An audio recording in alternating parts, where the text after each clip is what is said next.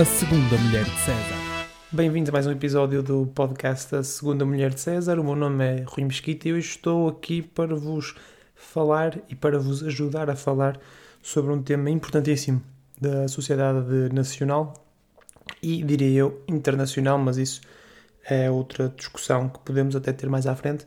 Um, e alerto já porque vai ser um, um, episódio polémico, por isso quem não, quem não gosta de polémicas acho que devia ouvir para se enervar com esta, um, mas uh, pá, não tenho mais grande coisa a dizer antes de começarmos o tema, por isso uh, vamos a ele, vocês já ouviram no, no nome do episódio como, como é normal, mas vamos então à música introdutória que se aplica bem o termo deste tema.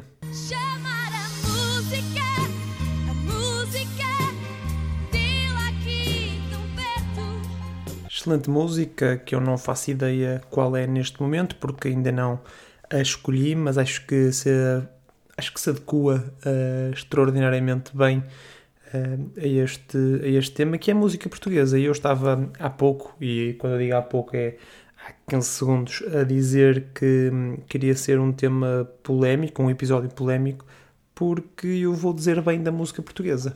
E acho que isso hoje em dia ainda uh, em Portugal é um, é um bocadinho polémico.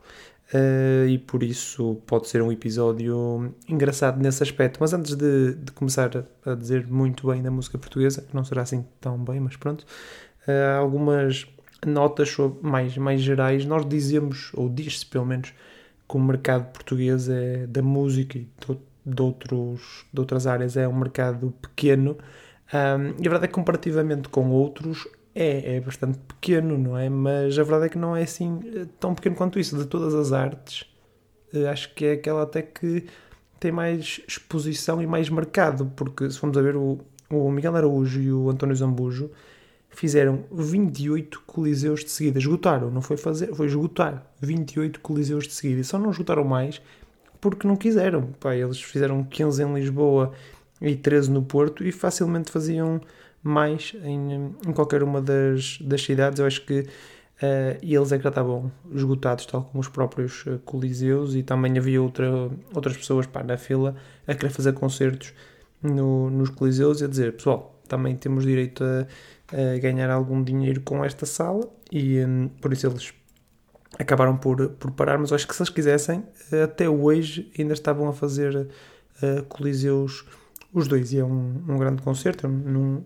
não tive um, sorte, ou o queiram chamar, de, de os ver ao vivo no Coliseu, uh, mas já, já vi obviamente o concerto deles na, na net, que ele, que ele anda aí na net, e, um, e é realmente um grande concerto e justifica-se estar esgotado tanto tempo, uh, por isso próprios para, para eles. Uh, a verdade é que o mercado é, pronto, é grande a este ponto, não é? De conseguir, um, de conseguir esgotar 28 coliseus uh, para, um, para um concerto de dois artistas, mas a verdade é que não é assim tão grande para, para os cantores e bandas que existem uh, neste momento, porque uh, pá, só, só domingo à tarde conseguimos ter a atuar uh, pá, 20 artistas diferentes, não é? nos diversos programas da tarde que as televisões têm. A TV tem um, a SIC tem um, a RTP não sei se tem um porque ninguém vê RTP, mas também deve ter um de certeza. E,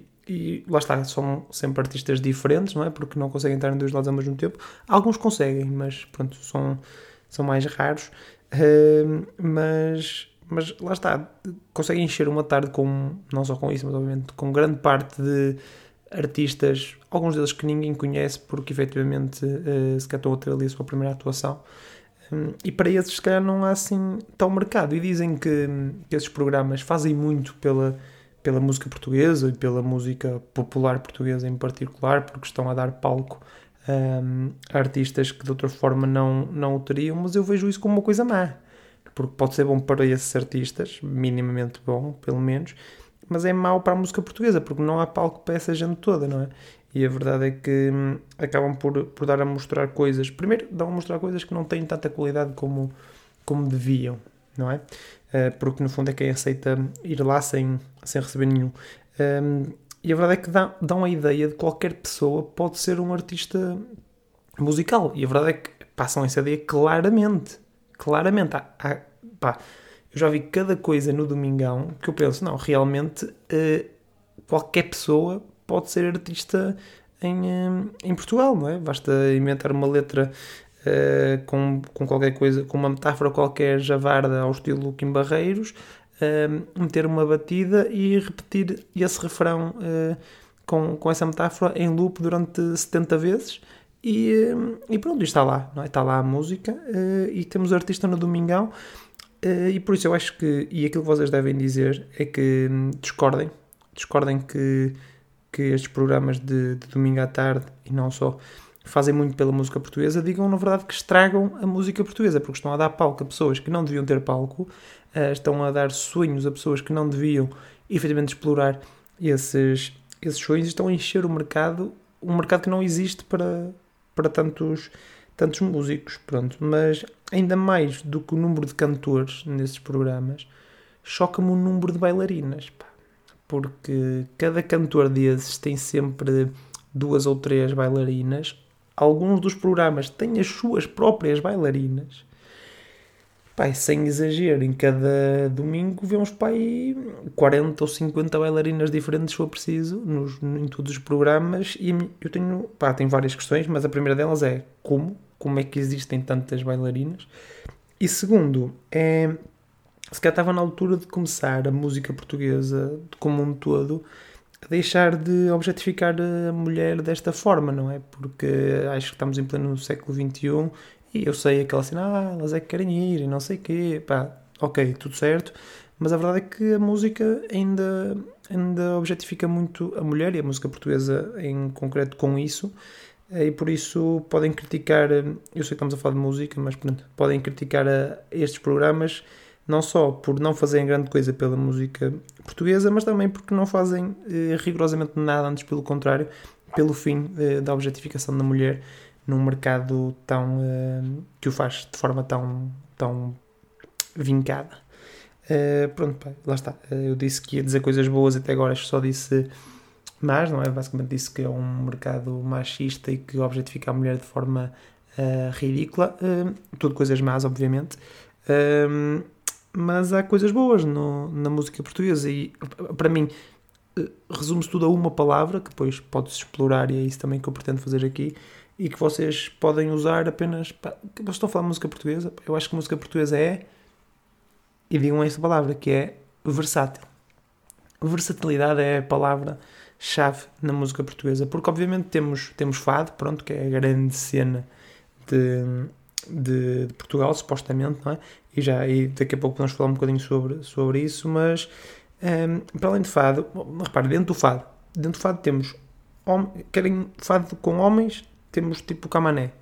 Querem com mulher, temos pronto, várias, mas tipo a Marisa. Querem rock, pá, temos chutes e pontapés, temos Rui Veloso, querem mais recente, temos Amor Eletro e bónus a vocalista é uma mulher. Um, querem pop uh, comercial, temos Carolina Deslandes e se querem um homem, temos vários também, mas por exemplo o Fernando Daniel. Um, querem música má, temos o Agir. Uh, não, calma, calma, calma, isto aqui é polémico. Um, é polémico, eu acho que mais polémico ainda que eu vou dizer agora, que é eu acho o Agir muito bom. E não estou a ser irónico, estou a ser sincero. Aliás, eu não percebo como é que o, o meme que eu acabei de usar há uns segundos uh, surgiu de, de usar o Agir como um exemplo de música má, mas a verdade é que eu discordo totalmente. Eu acho que o Agir é um músico muito bom, uh, com uma voz muito diferente e, e interessante, engraçada para, para a música que, que ele faz. Acho que encaixa muito bem nas músicas que ele faz e tem músicas, uh, opa, são músicas comerciais, é verdade, são, uh, mas é um mercado que existe muito em Portugal e que faz todo sentido, existe em Portugal, estou a dizer isto com um, pretenciosismo absurdo, existe em todo o mundo um, eh, e eu acho, que se encaixa muito bem nesse mercado e até se quisesse, um, ele tem um inglês bastante bom, podia ter até uma carreira internacional, como até a música que ele tem com a Carolina dos Landes chegou a atingir. Alguns, alguns mercados internacionais. Por isso, acho que também, se puderem, se tiverem conversas, aquelas conversas, pá, inúmeras conversas sobre música portuguesa, uh, tentei desmistificar este meme que o Agir é, é um mau artista, porque, porque eu acho que não é. Um, mas não estava a dizer, temos de tudo, não é? Temos, temos música pimba, não é? Homens e mulheres, não é? Temos Kim temos Rosinha, por exemplo. Temos, temos rap bastante variado, temos... Pá, lá está, e temos sempre homens e mulheres, não é? Temos pá, rap de homens, pronto, é o que não falta, não é? Mas podemos dizer, uh, sei lá, The Weasel, mais antigo, não é? E tipo Plutónio, mais recente, não sei, não acompanho assim tanto rap. Uh, de mulheres temos a Capico, acho que é o nome mais uh, sonante de, do rap uh, em termos de mulheres portuguesas. Pá, temos baladas e música comercial, como já, como já referi, temos o Miguel Araújo que faz baladas muito boas, temos, pá, temos tudo, temos tudo, no fundo temos tudo, temos fado, temos canto alentejano, temos música pop, música rock, metal com os, ah, Municipal, exato, Municipal, uh, pá, temos tudo. E eu acho que essa versatilidade é uma coisa que, e lá está, posso também a ser um bocado pretencioso achar que isso não existe noutros mercados, por simplesmente que eu não conheço. Obviamente que no mercado americano ou inglês sei que isso existe, um, mas pá, temos muita qualidade em vários estilos de música, em quase todos, diria eu, e um, eu acho que isso é de louvar. Eu acho que quem diz que não ouve música portuguesa porque uh, não gosta ou não encontra algo que gosta, eu acho que está a, ser, tá a ser ridículo porque a música portuguesa é tão versátil, tão variada, um, que é impossível não haver, não haver nada que, que agrade. Aliás, eu tinha, tive uma ideia, e nem sei se, eu nem sei se é boa ideia estar a revelar esta ideia aqui, porque posso ser roubado, mas também serve aqui como registro de que tive esta ideia neste momento. Um, que era fazer um, um, espécie, um algoritmo, que no fundo não era preciso um grande algoritmo, era uma lista, um, em que associava artistas estrangeiros uh, a artistas nacionais. Uma pessoa dizia, pá, olha, gosto, gosto desta banda, gosto deste artista, e dava-te um, o mais parecido, ou um grupo de artistas mais parecidos com um, portugueses. Acho que, era, acho que era interessante e pá, se alguém tiver aí paciência para fazer isso, que faça e depois me envie que eu também quero usar. Um, pá, eu acho que acho que no fundo é, é a grande palavra que, que, que simboliza o, a música portuguesa, é mesmo versatilidade, porque há quem se foque muito no fado, mas a verdade é que o fado neste momento não tem uma cota de mercado assim tão, tão elevada. Alguns fadistas modernos e que até dão uma roupagem diferente ao fado, e bem, eh, mas a verdade é que a música portuguesa é muito mais do que do que fado e é muito mais do que alguma coisa em específico. E as, as rádios tentam que não seja, eu acho que pá, acho que nas rádios tudo o que passa, nas rádios, pelo, pelo menos nas rádios principais, o que passa é tudo igual, não é? Passa, é, passa Miguel Araújo em todas as rádios, passa uh, Carolina Deslandes em todas as rádios, aliás, eu acho que resumo o que passa nas, na rádio uh, a estes três nomes, que é um, estes quatro nomes, pronto, podemos dizer uh, Miguel Araújo, Carolina Deslandes, uh, Bárbara Tinoco e Fernando Daniel. Neste momento só passa isto. Vocês dizem, ah, não, eu ouço outras coisas. Música portuguesa, eu só ouço isto e coisas que são cópias disto, seja masculinos, seja femininos, é tudo cópias, cópias disto. Sendo que cópias, estou a dizer cópias, podem ser cópias antes, porque, por exemplo, o Diogo Pissarra veio antes do Fernando Daniel, mas para mim continua a ser uma cópia no sentido que o estilo, pronto, não, é uma cópia por ter copiado, mas é uma, é uma, é uma coisa muito semelhante e que se enquadra no mesmo estilo. E neste momento as rádios portuguesas, as principais pelo menos, depois obviamente tens rádios de muita qualidade que passam outra música totalmente diferente e ainda bem, mas as rádios mais comerciais, digamos assim, uh, curiosamente a rádio comercial é uma delas, uh, só, de música portuguesa só passam isto. E é, é engraçado como o, mercado, não sei, depois é sempre o que é que veio primeiro, o avô galinha, não é? Se as rádios começaram a fazer isso porque o mercado eh, pede isso, ou se o mercado começou a pedir isso porque as rádios dão isso. Eu acho que acaba por ser as duas coisas, é um efeito bola de neve, não? As pessoas começam a ouvir mais Miguel Araújo, as rádios por isso começam a passar mais Miguel Araújo e depois as pessoas ouvem ainda mais e depois passa mais e ouvem mais e pronto. Vocês já, acho que já perceberam a ideia.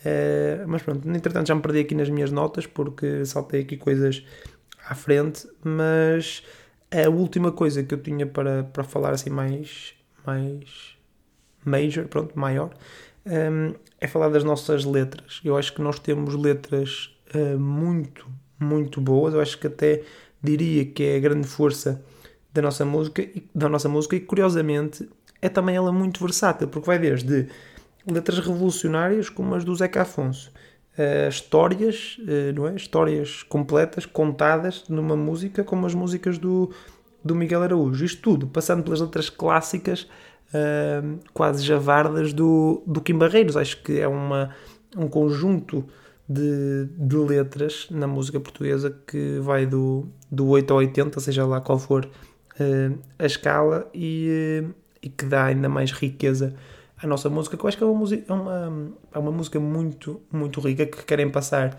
uh, que é só fado uh, e, uh, e, música pimba. E primeiro, se fosse só isso, era excelente. São dois, dois aspectos extremamente, são dois ramos extremamente interessantes da nossa música, mas tem muito mais do que isso. Tem tudo: tem rock, tem pop, tem baladas, tem metal, tem rap, tem tudo.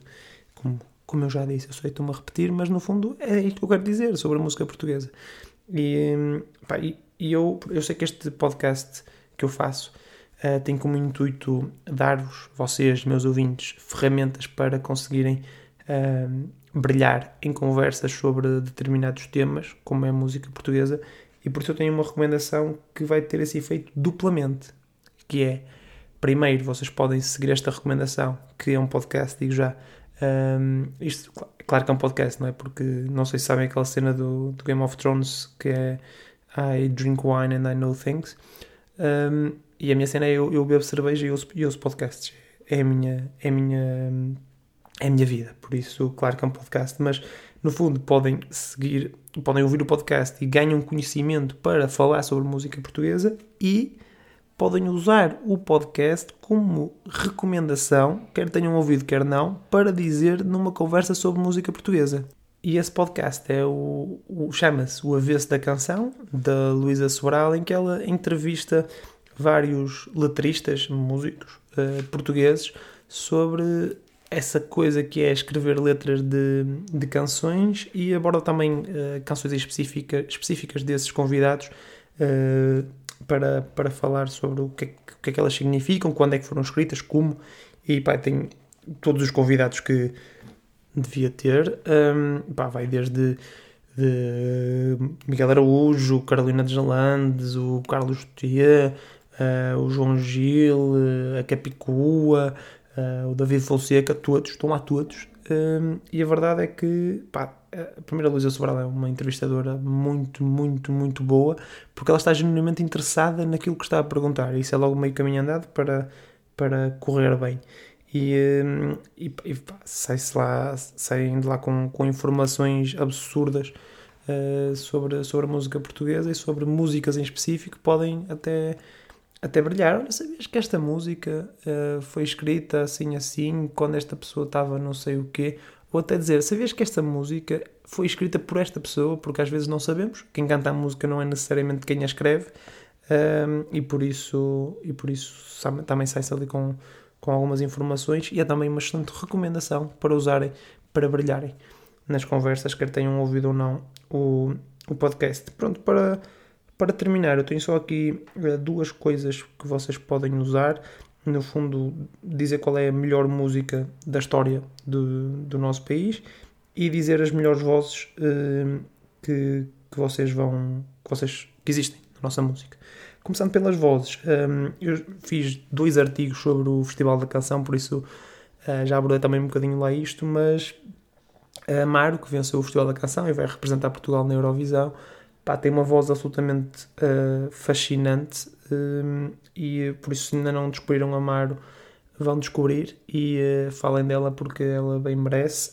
Um, curiosamente uh, quem ganhou o Festival da Canção no ano passado também tem uma voz absolutamente incrível e que eu gostaria de, de destacar que é o Tatanka dos Black Mamba que tem uma voz uh, incrível. E depois as minhas outras duas sugestões com melhor voz é a Romana e o Sérgio Rossi acho que faz todo sentido encaixar aqui junto da, da Mari do Tatanka, encaixar a Romana e o Sérgio Rossi, porque pá, dão uma, uma, uma variedade ao, aos estilos musicais que, que vocês podem destacar em termos de, de vozes, e curiosamente pá, eles têm mesmo grande voz. Pá.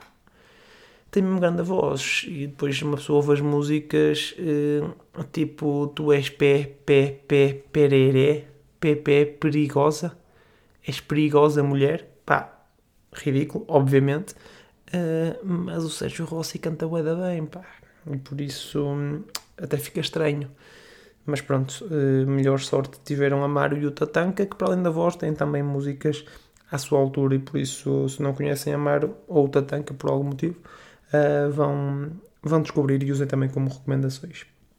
Para fechar, quero-vos deixar com aquela que é, para mim, a melhor música da história da música nacional e que pá, permito que, primeiro, se não conhecem, que não percebo muito bem como é que viveram até à idade que vocês têm sem conhecer, mas tudo bem, um, vão conhecer uh, e depois usem como uh, referência da melhor música uh, deste país, porque nem é por estar a dizer, é só porque vocês vão, obviamente, concordar comigo.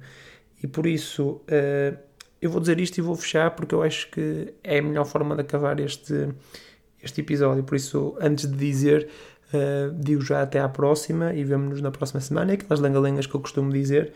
E por isso, mesmo para fechar, digo que a melhor música da história da música portuguesa é Filho do Recluso.